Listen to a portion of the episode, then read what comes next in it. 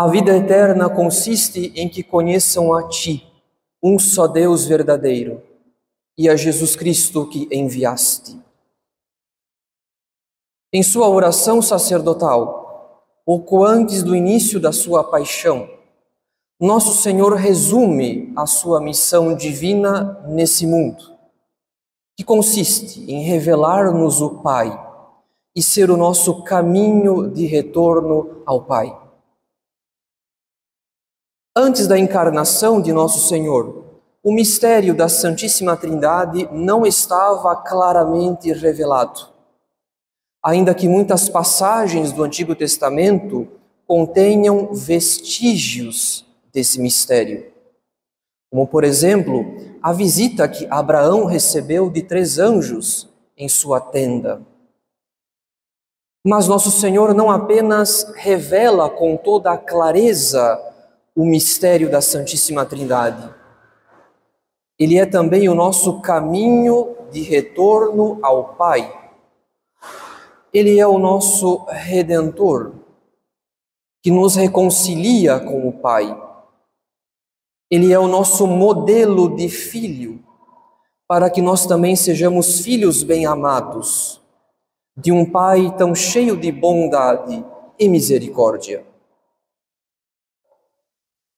De fato, caros fiéis, Jesus Cristo não apenas revela o mistério da Santíssima Trindade, ele também nos cura, ele nos redime de uma das consequências do pecado original, que é o medo, o temor servil de Deus Pai. Como se o Pai fosse um castigador terrível e um juiz implacável. No mistério da paixão, Jesus Cristo manifesta ao extremo o amor do Pai por cada um de nós. Como ele mesmo disse a Nicodemos, com efeito, de tal modo Deus amou o mundo que lhe deu seu filho único, para que todo o que nele crer não pereça, mas tenha a vida eterna. No entanto, caros fiéis, se porventura nós tivemos uma experiência negativa com a paternidade, essa experiência negativa e dolorosa com a figura paterna pode muito bem afetar a nossa vida espiritual. Porque nós transferimos a Deus Pai aqueles sentimentos negativos que nós alimentamos com relação ao pai biológico ou de criação. Em outras palavras, é como se nós temêssemos a Deus Pai como quem teme a um homem severo e rigoroso. Mas para tratar de uma matéria tão delicada e complexa, é fundamental que cada um de nós se mantenha tranquilo e evite manifestar alguma inquietação pessoal. Afinal de contas, caros fiéis, nós não podemos fazer de conta que as nossas experiências pessoais, que os nossos sentimentos, enfim, nós não podemos fazer de conta que a nossa história de vida não tem relação ou tem pouca relação com a nossa vida espiritual? Pois tem sim. Há uma estreita relação entre os nossos afetos e a qualidade da nossa vida espiritual. Por isso, a questão da paternidade está entre as mais importantes para que possamos avançar na união com Deus. Porque sem uma noção adequada da paternidade, teremos grandes dificuldades para crer no amor paternal de Deus e confiar em Sua providência. Além disso, nenhum de nós deve ouvir uma reflexão sobre a paternidade como algo pessoal, como se fosse uma indireta do sacerdote Como se o sacerdote visasse alguém em particular. Nada disso. Seria um grave equívoco pensar assim.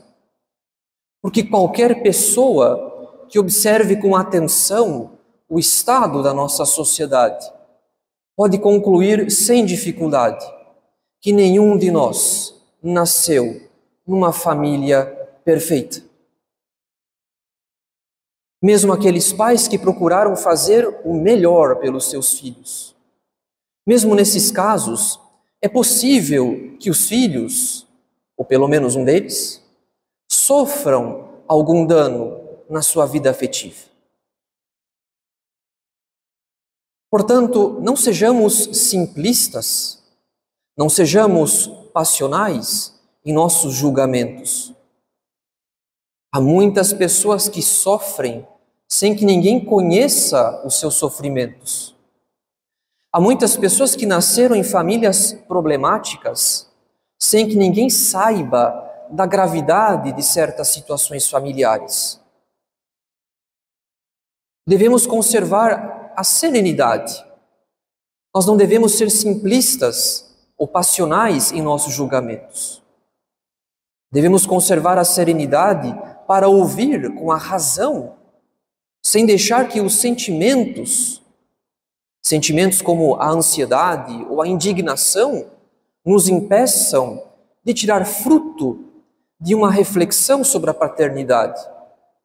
Uma reflexão que é bastante necessária para o nosso progresso espiritual.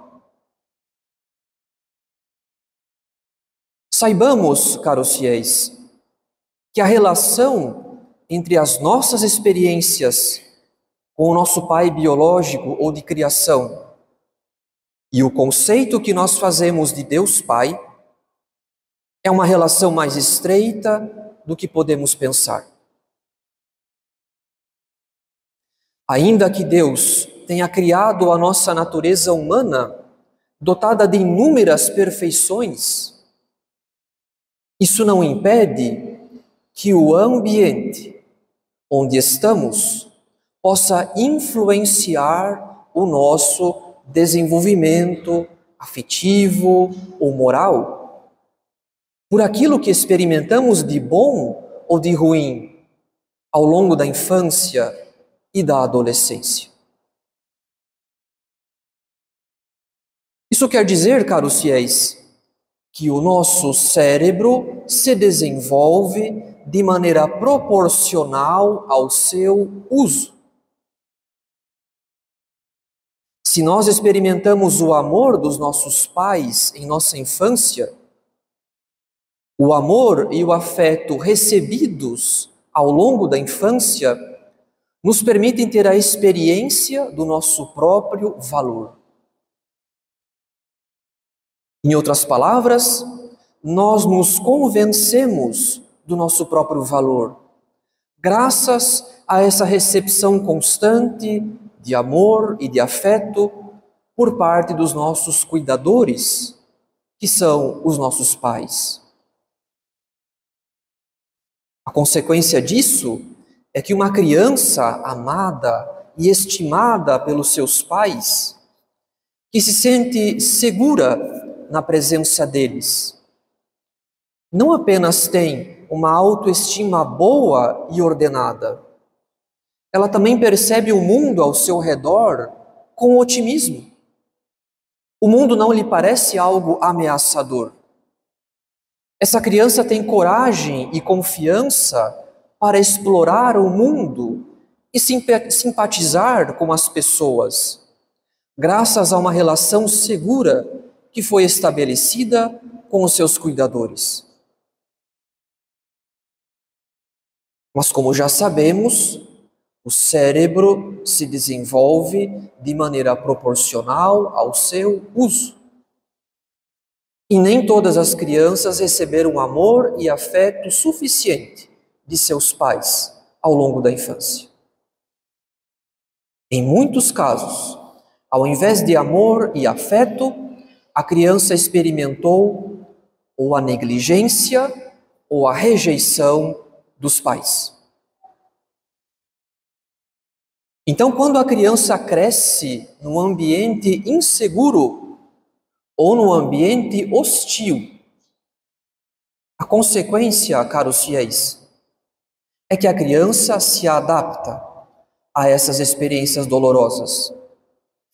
Ou seja, em alguns casos, a criança se torna ansiosa e insegura, porque teme ser abandonada por pais ausentes ou desleixados. Em outros casos, ela simplesmente se retrai, ela deixa de ser alegre e espontânea, ela nega seus próprios sentimentos para suportar a agressividade dos pais, que não a impede de sentir raiva, porque permanece sempre em alerta, em estado de alerta, temendo novos episódios de agressão. Mas a partir disso, agora nos resta saber onde entra especificamente a figura paterna na formação dos afetos de uma criança. Nós sabemos que a primeira figura de apego de uma criança é normalmente a sua mãe. O amor materno é uma imagem da misericórdia de Deus na medida que a mãe costuma doar amor gratuitamente, sem considerar o mérito ou o demérito do seu filho. Isso não quer dizer que o pai não seja capaz de um amor gratuito. Mas esse instinto é naturalmente mais intenso na mãe. E por isso o amor materno é uma imagem da misericórdia de Deus. Por outro lado, o amor paterno é uma imagem da justiça de Deus. Na medida que o pai, como figura de autoridade na casa, costuma fazer valer a ordem na vida doméstica. É próprio do pai agir com mais firmeza com o seu filho, exigindo o cumprimento das regras, desafiando a criança à superação de alguma dificuldade recompensando o bom comportamento ou castigando o mau comportamento, quando necessário e de maneira proporcional. Nesse sentido, quando o pai não exerce a sua autoridade paterna de maneira virtuosa, seja porque é ausente e desinteressado pela vida do seu filho, seja porque é agressivo e punitivo em excesso, essas más experiências com a figura paterna repercutem no desenvolvimento afetivo e moral da criança. Porque essas más experiências com a paternidade se tornam um modelo, um padrão emocional para as demais experiências que ela fará ao longo da sua vida. Em outras palavras, caros fiéis, a infância é como o solo, é como a base da nossa vida. Se as experiências de infância foram boas, se desenvolvemos uma relação amorosa e confiante com os nossos pais, então nós adquirimos uma autoestima boa e ordenada. Nós adquirimos empatia pelo próximo. Nós aprendemos a distinguir bons relacionamentos de maus relacionamentos a partir do padrão de afeto que vivenciamos em nossa casa. Mas se as nossas experiências de infância não foram boas ou tão boas, essas experiências dolorosas que nos causaram tristeza, medo, angústia ou raiva.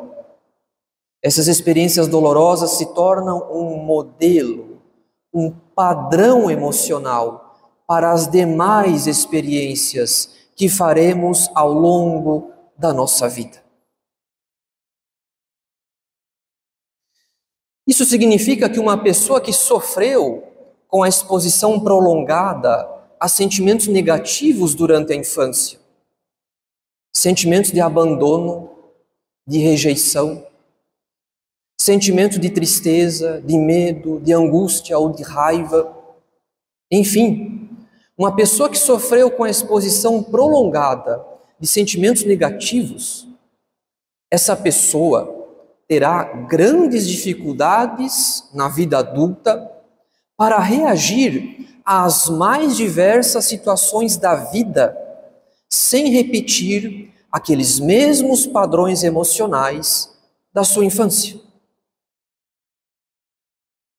Então basta que alguém mude o seu tom de voz, que manifeste algum sinal de desacordo ou de desaprovação, que faça alguma crítica, ainda que construtiva, e mesmo uma correção fraterna. Qualquer sinal que se pareça com aquilo que a pessoa viveu na sua infância será suficiente para essa pessoa, para que essa pessoa tema o abandono, a rejeição ou a agressão de alguém na vida adulta. O padrão emocional adquirido na infância se torna uma constante nos relacionamentos dessa pessoa durante a vida adulta.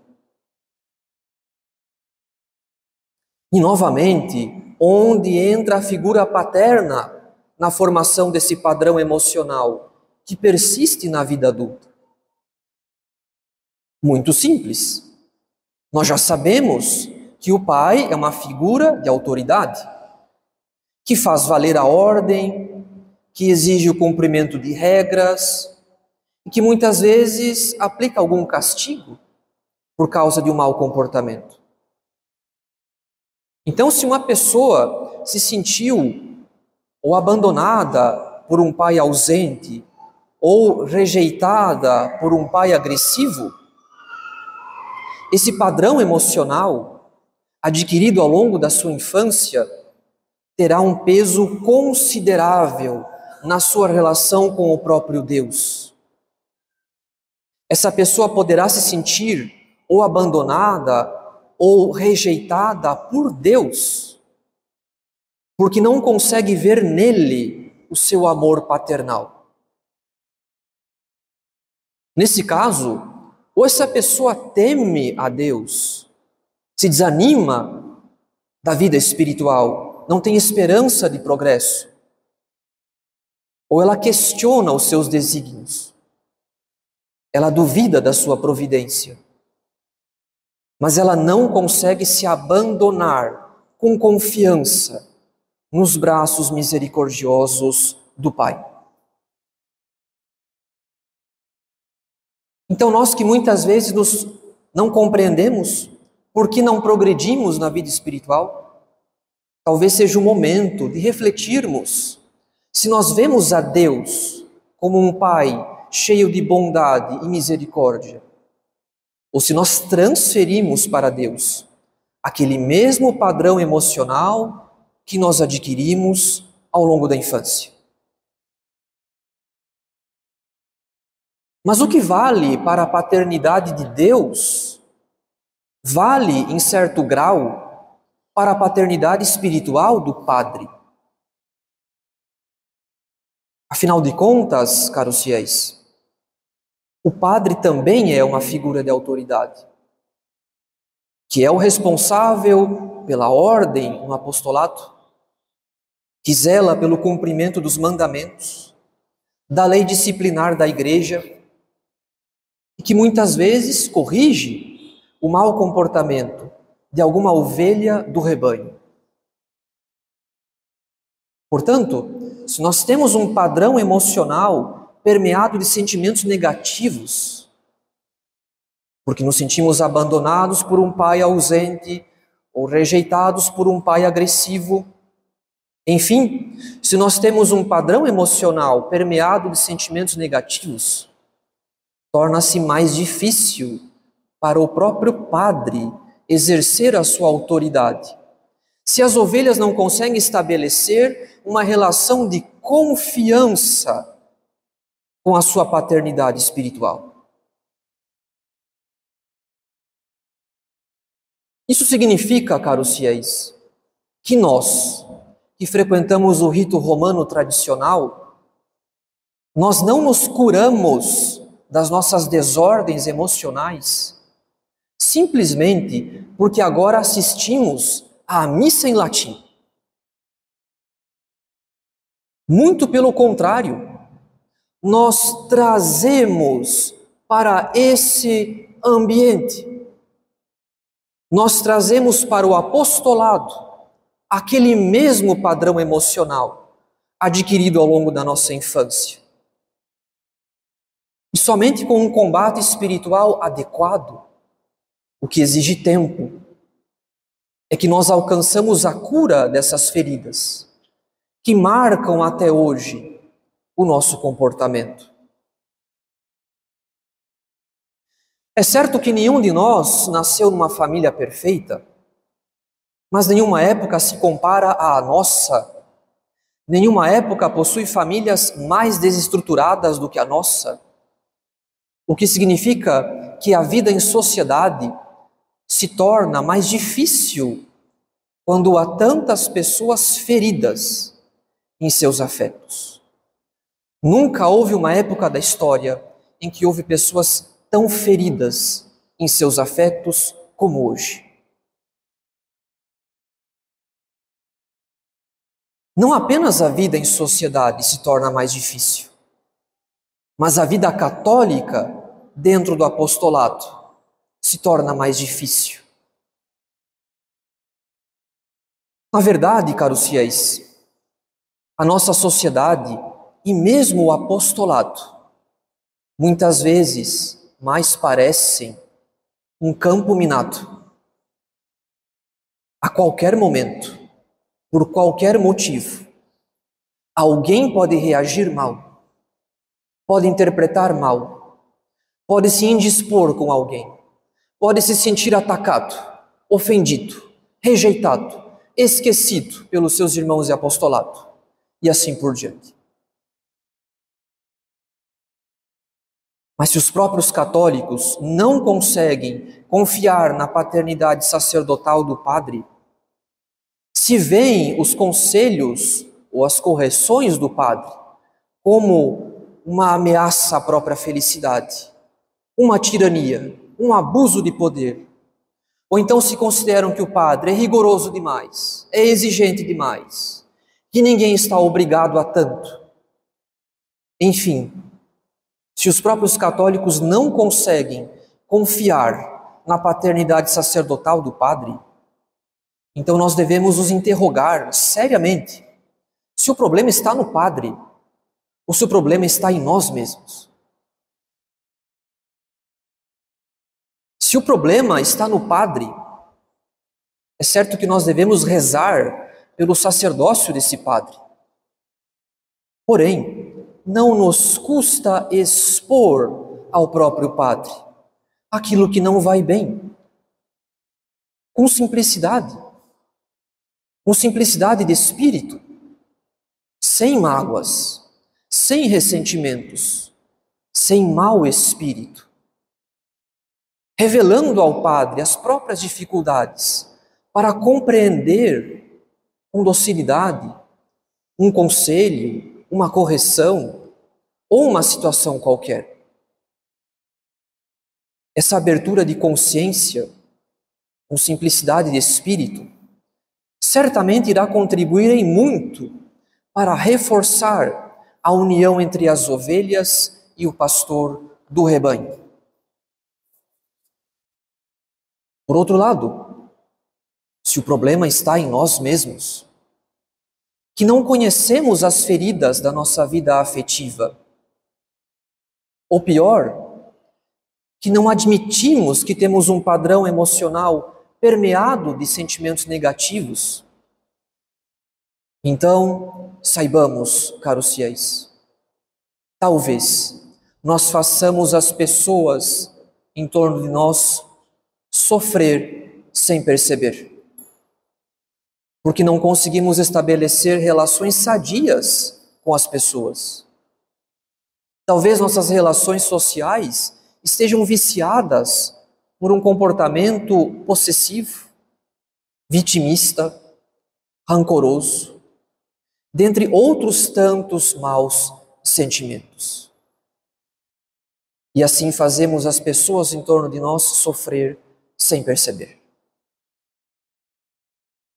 Portanto, caros fiéis, nesse domingo da Santíssima Trindade, peçamos de toda a nossa alma a nosso Senhor, para que Ele nos revele o Pai, que Ele nos faça conhecer o amor do Pai, que Ele nos conduza até o Pai pela imitação das virtudes do seu sagrado coração, a fim de que sejamos curados daquelas feridas que marcaram até hoje a nossa vida. Em nome do Pai, e do Filho, e do Espírito Santo. Amém.